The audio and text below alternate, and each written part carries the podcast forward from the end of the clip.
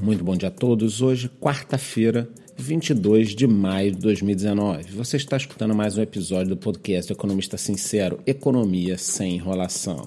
Bom, e para variar, o mundo acorda em com um passo de espera, né, devido à guerra comercial entre Estados Unidos e China. A gente fala isso aqui todo dia porque realmente é um assunto importante. E também em função da ata do Federal Reserve. Eu posso falar mais disso num vídeo, mas o mundo espera aí que o governo americano se pronuncie sobre os juros, né? Porque que nós temos visto é um mundo em desaceleração, junto com essa questão das guerras comerciais entre os países. Então, isso pode ser uma bomba relógio lá na frente. E vocês sabem que os mercados financeiros eles sempre se antecipam alguma coisa. Né? Quer dizer, um cenário bom lá na frente o mercado sobe hoje, um cenário ruim lá na frente o mercado cai hoje. Eu prometo também falar mais sobre isso. Aqui pelo Brasil, a Caixa Econômica Federal avisou que vai fazer um programa de renegociação eles esperam com isso renegociar a dívida de 300 mil pequenas e médias empresas e quase 3 milhões de pessoas físicas que possuem dívidas de até 2 mil reais. Né? Quer dizer, você acaba devolvendo essas pessoas ao mercado. Isso é um negócio interessante. Né? Eu tenho algumas restrições quanto a bancos públicos e tal, mas eu acho que você pode sim chamar essas pessoas, né? sentar na mesa e resolver esse problema aí, porque senão essa dívida fica para sempre, a pessoa nunca consegue sair. A ANAC também já informou que vai autorizar a Air Europa a operar no mercado brasileiro. E nós realmente precisamos de mais empresas, porque aqui no Brasil nós estamos com TAM, Gol e Azul, quer dizer, três empresas para um país com 200 milhões de pessoas. Aí fica complicado, né? E tem um negócio interessante que essas empresas de fora, elas lá fora têm um baixo custo, aí vem para cá, a gente se anima, né? Porra, que legal, empresa de baixo custo.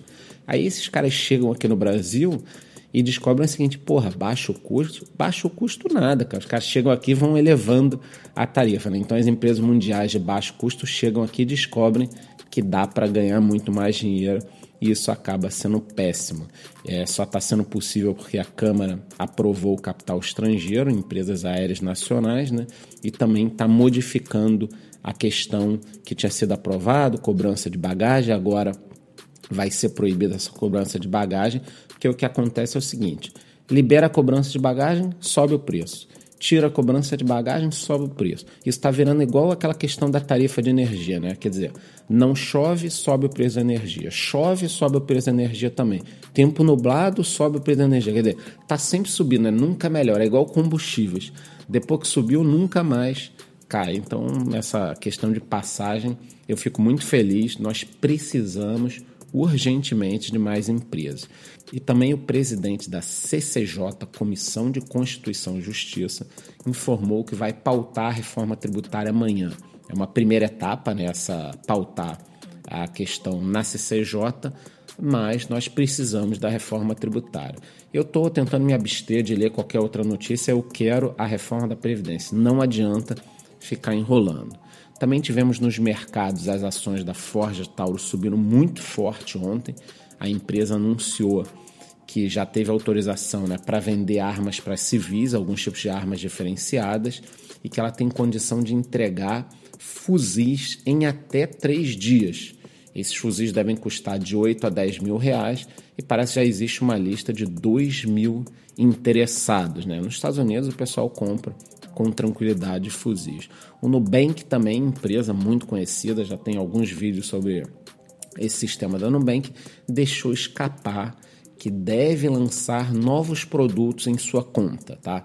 Recarga de celular, compras no débito pelo cartão virtual e alguns produtos financeiros como investimentos. Então, a Nubank começou como um cartão que pouca gente dava atenção, atingiu 5 milhões de pessoas com seu cartão de crédito, milhões de pessoas com sua conta bancária, que na realidade é uma conta de pagamento, né?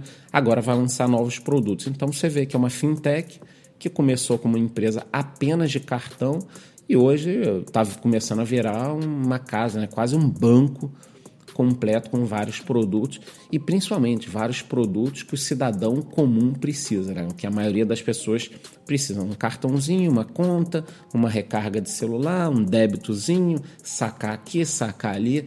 Quer dizer, o mínimo que uma empresa precisa sem ter aquele custo enorme também dos bancos. Estamos de olho, prometo falar mais sobre a Nubank.